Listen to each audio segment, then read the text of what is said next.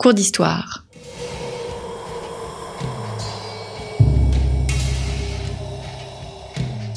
Une émission de la rédaction de Storia Voce.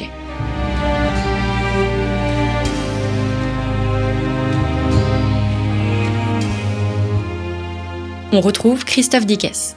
Chers auditeurs, bonjour, bienvenue pour cette nouvelle édition de nos cours d'histoire, cours d'histoire consacrés à la Méditerranée médiévale. Il y a deux semaines, nous avons étudié le commerce, les conflits et les contacts dans cette Méditerranée euh, médiévale. La semaine dernière, euh, nous avons vu les voyages et les voyageurs. Il n'y a pas simplement que du commerce à l'époque médiévale, il y a aussi des voyages, des pèlerinages, mais il y a aussi des voyages d'études et euh, des étudiants, eh bien, au fond, se promènent en Europe. Ce n'est pas encore le programme Erasmus, mais ça lui euh, ressemble. Et enfin, troisième volet de cette série, Venise, la ville monde. Pauline Guéna, bonjour. Bonjour Christophe. Merci de revenir à ce micro. Vous êtes enseignante dans le secondaire. Vous êtes doctor, doctorante pardon, en histoire euh, médiévale. Vous travaillez sur Venise. Venise est l'empire ottoman à la fin du XVe siècle et au début euh, du XVIe siècle. Alors on a donné beaucoup de qualificatifs à Venise, qui est un peu une sorte de ce qu'on appelle un marronnier dans le monde de, de, de, l'histoire. Euh, on parle de la Sérénissime, on parle de la ville d'art. Euh, là, nous avons utilisé le terme de ville-monde. Est-ce qu'on peut véritablement considérer Venise comme une ville-monde?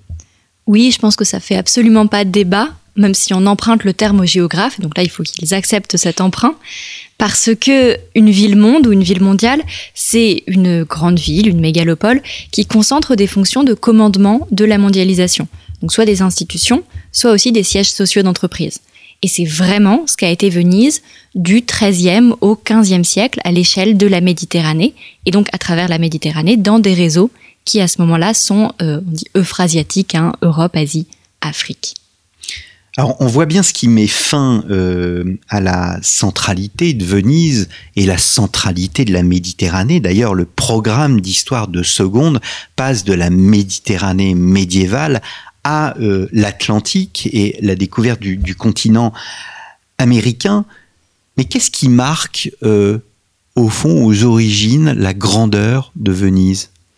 Alors le, début de Venise, c'est euh, une histoire qui est un peu empreinte de mythe, parce qu'évidemment, quand Venise est devenue la Sérénissime, elle a réécrit ses propres débuts. Mais on sait qu'à l'origine, Venise n'est pas du tout euh, avantagée dans le grand concours de qui a le plus de euh, matières premières à proximité. En fait, là où beaucoup de villes italiennes ont une origine romaine, Venise a été fondée sur des îlots, lacustres, donc non en fait dans la lagune, à un moment où les populations voisines du Veneto se sentaient en danger à cause d'invasions, donc pendant l'Antiquité tardive. Et ça a été très progressif, ça commence au VIe siècle, au VIIe siècle ils sont bien installés. Ensuite, euh, ils vont fonder différents centres urbains. Donc il y a le Rialto qui va devenir Venise. Il y a euh, Torcello, auquel Elisabeth Crouzet-Pavant, qui est la spécialiste de Venise, a consacré un livre. Il y a Malamocco. Et progressivement, tous ces petits centres vont se concentrer autour de Venise elle-même. Et Venise, à l'origine, est, en tout cas officiellement, sous euh, tutelle byzantine. Donc on se rappelle que en 476 chute euh, l'empire euh, romain d'Occident, et donc l'empire romain d'Orient reste le seul empire romain, c'est plus tard seulement qu'on l'appellera byzantin, et décide qu'il va reconquérir certaines parties de l'Occident, et notamment installe un exarcat à Ravenne, donc domine une partie de l'Italie. Via cette domination, Venise est censée être sous tutelle byzantine. À la fin, ça devient seulement une fiction politique, mais ça dure quand même jusqu'au Moyen Âge central, jusqu'à ce que finalement les marchands de Venise deviennent assez dynamiques pour se retrouver au Proche-Orient, dans différentes villes, et notamment à Constantinople. Nous sommes au 9e siècle. On est au 9e siècle à ce hmm. moment-là. Et c'est pour ça que le mythe qu'on connaît tous hein, des marchands vénitiens qui vont voler les reliques de l'apôtre Saint Marc à Alexandrie, en fait, on le place en 828, parce hmm. que c'est le moment où les marchands se diffusent. 11e, 12e siècle, c'est l'époque des croisades Oui, alors voilà, vraiment merci de me relancer là-dessus, c'est exactement ce que j'allais dire. 11e, 12e siècle, c'est le début de la domination vénitienne, parce qu'en fait, elle s'intègre dans un ensemble de dynamiques qui fait que les latins vont avoir une présence euh, militaire, hein, les croisades, mais aussi économique accrue en Méditerranée orientale. Et dans la foulée des croisades, hein, on se rappelle, ils ne prennent pas que le Proche-Orient, les Latins prennent, entraînés par Venise, Hmm. euh, Constantinople. C'est la quatrième croisade, c'est 1204. À ce moment-là, Venise a un empire, euh, ses marchands commencent à circuler partout, et on est vraiment sur un moment d'apogée économique. Alors, au moment de cet apogée, quand on parle de, de Venise, de, de quoi parle-t-on? De, de qui parle-t-on exactement? Euh, Venise, c'est, euh, ce sont les, les, les Doges exactement comme euh, la France du XIIIe siècle. C'est avant tout euh, le roi de France. Euh, alors, c'est une bonne question. Je pense qu'elle se pose vraiment dans des termes différents pour la France et pour Venise, parce que la France, on a la construction de l'État, et qu'à Venise, on a une république oligarchique. Que cette république oligarchique, en fait, c'est une centaine de familles, donc un certain nombre de personnes, qui euh, sont à la tête de Venise, qui pensent cet espace vraiment d'abord comme une commune, mais après comme une res publica, comme une chose commune qu'ils administrent pour le bien commun, et donc ils se répartissent les postes dans les différentes institutions. Et par ils se répartissent, on a vraiment parfois des tractations qui sont intéressantes du type mon petit-neveu sera officier dans telle région, Hmm. et toi tu auras la charge de juge, et dans dix ans on échange, etc. Et en fait, c'est une, c'est une réussite euh, au, sens, euh, au sens objectif du terme, dans le sens où cette république oligarchique va se maintenir jusqu'au XVIIIe siècle. C'est Napoléon qui y met fin, pas avant. Et sur toute cette période, on n'a aucun récit, on a des traces en fait, mais on n'a aucun récit d'une révolte urbaine ou d'une révolte populaire. C'est pour ça qu'on peut parler de Venise comme si c'était une entité unique. En fait, ça n'est pas le cas. Il y a des luttes internes, des hiérarchies sociales, etc. Mais euh, cette république oligarchique a créé l'idée d'une d'une Venise pacifique, unie pour le bien commun. Hmm. Et qui ne fait que du commerce? Et qui fait du commerce et qui fait la guerre pour soutenir le commerce. Mais en fait, les deux vont ensemble parce que, bon, quand on pense aux nobles et aux patriciens, on pense à nos noblesses de- d'Europe du Nord qui ont un héritage franc et qui considèrent que seule la guerre est digne d'eux. Les patriciens vénitiens, pas du tout. Ils considèrent que le commerce fait partie de leurs attributions et qu'il est même important de faire du commerce. Mm. Et comme ce sont eux qui tiennent les postes et qui bénéficient du commerce, ça n'est pas étonnant que quand un port est récalcitrant, quand par exemple l'empereur byzantin décide de sucrer certains privilèges économiques, dans la foulée, on les attaque et on récupère la ville. Mm. En fait, ce sont les mêmes personnes qui prennent les décisions. Alors nous avons enregistré une émission, euh, Guillaume Carafa, sur la Méditerranée au XVIIe siècle et sur la construction du droit maritime, euh, ce qui pose au fond la, question de la souveraineté et de la puissance. Euh, allons plus loin et parlons de domination. Est-ce que on peut établir la nature de la domination de Venise sur la Méditerranée et sa force et sa puissance? Alors, euh, l'établir dans des termes précis, en fait, c'est l'établir euh, historiquement, parce que c'est montrer à quel moment cette domination est seulement économique, et elle va être surtout économique, euh, par exemple, sur les rivages du Maghreb, de l'Égypte, du Proche-Orient, à quel moment elle se fait militaire. Et la domination de Venise est littéralement militaire, elle se construit un empire en profitant du fait que l'empire byzantin est très faible, tombe euh, en différents morceaux, se morcelle. Et donc, dans la foulée de la quatrième croisade, prise de Constantinople 1204, euh, Venise commence aussi à développer des possessions côtières, euh, des possessions insulaires, euh, sur une route qui irait de Constantinople jusqu'à Venise, dans des territoires qui aujourd'hui seraient slovènes, croates, albanais et grecs. C'est son âge d'or?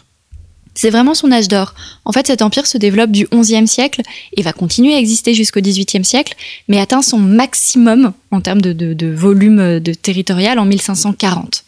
Donc c'est vraiment son âge d'or, et ça, ce sont des possessions qui ne sont pas uniquement conquises, certaines se sont données à Venise pour obtenir une protection, mais elles se sont données à Venise parce qu'elles savent que Venise a des galères et que Venise est capable de venir les aider en cas de problème. Donc en fait, les marchands euh, vénitiens sont, sont présents dans des régions les, plus variées.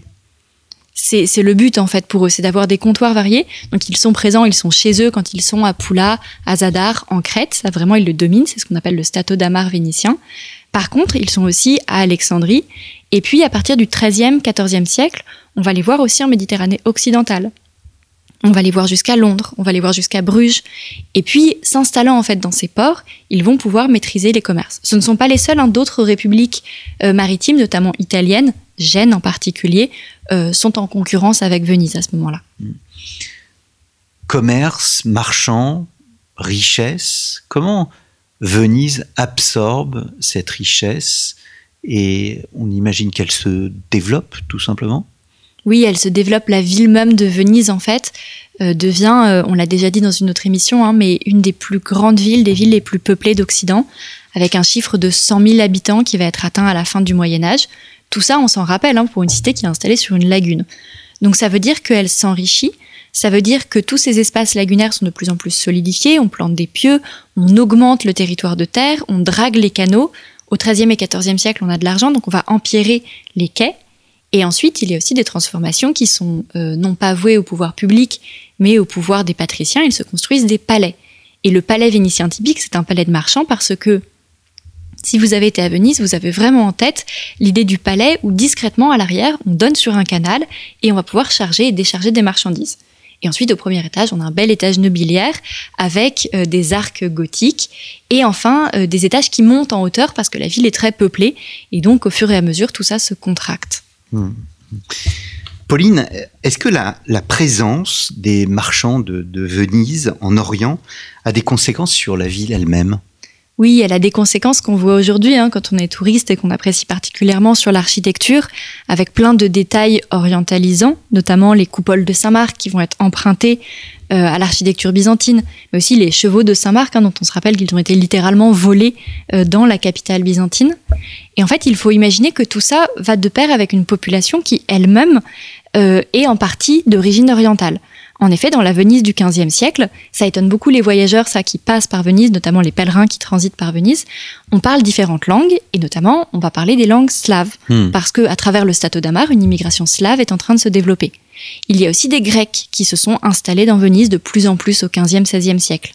Euh, pas seulement des Grecs érudits qui sont arrivés avec leurs manuscrits au moment des conquêtes ottomanes, mais aussi des gens qui sont là parce qu'ils sont rameurs, boutiquiers, imprimeurs, etc.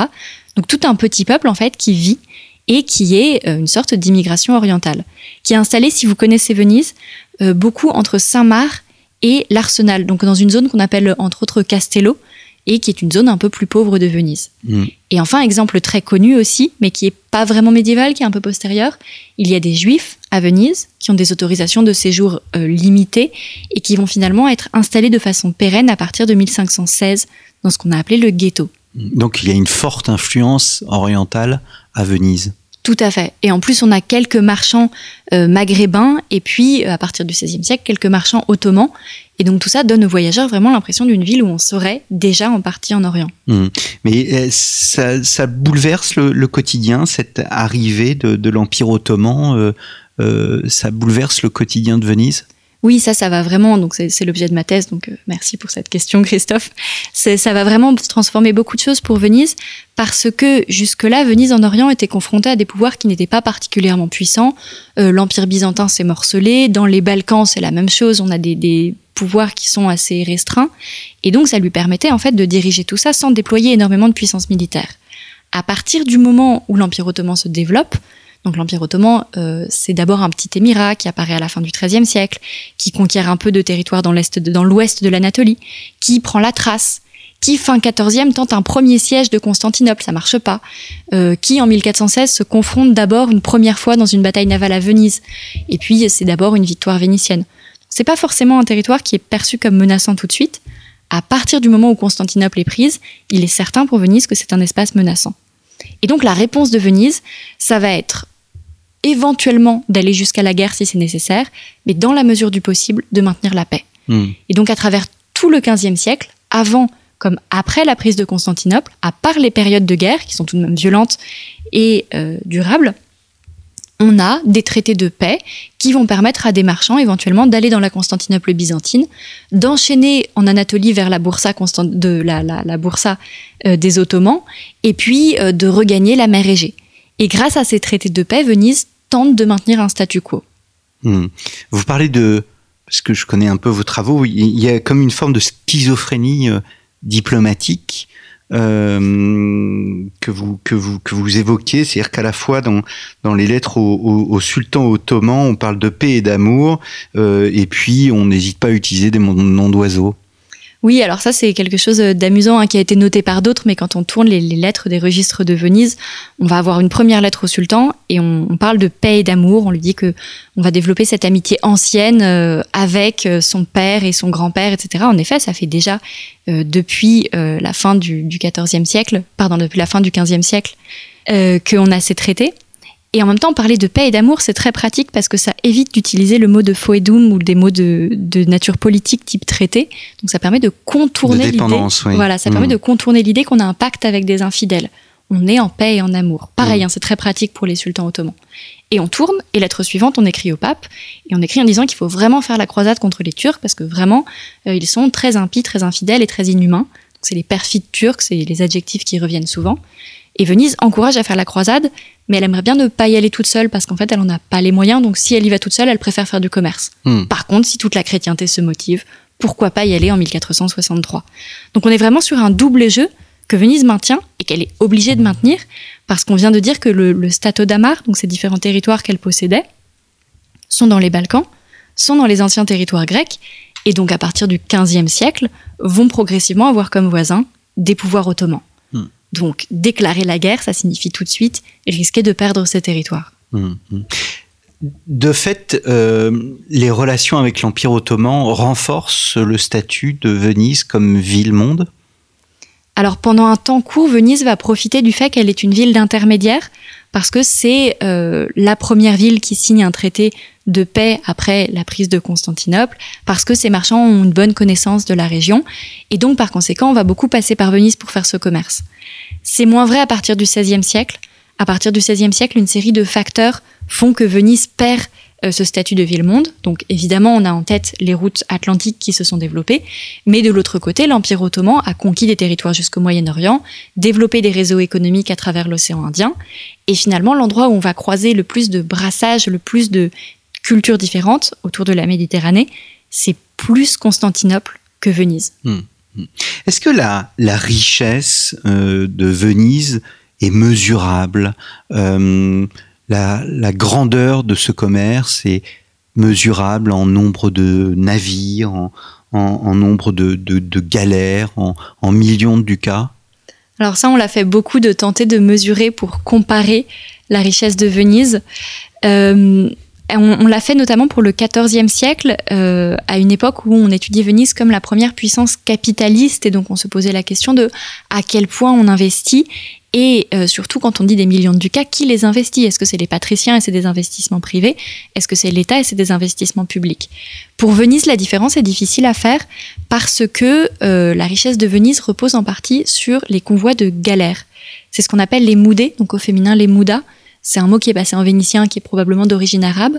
En fait, euh, plusieurs fois par an, l'État possède des galères armées, les loue à des patriciens, les loue aux enchères à des patriciens vénitiens, mmh. qui vont les charger et elles partent ensemble pour certains points. Donc il va y avoir la, moudée, euh, la Mouda pardon, d'Alexandrie, la Mouda de Londres, etc.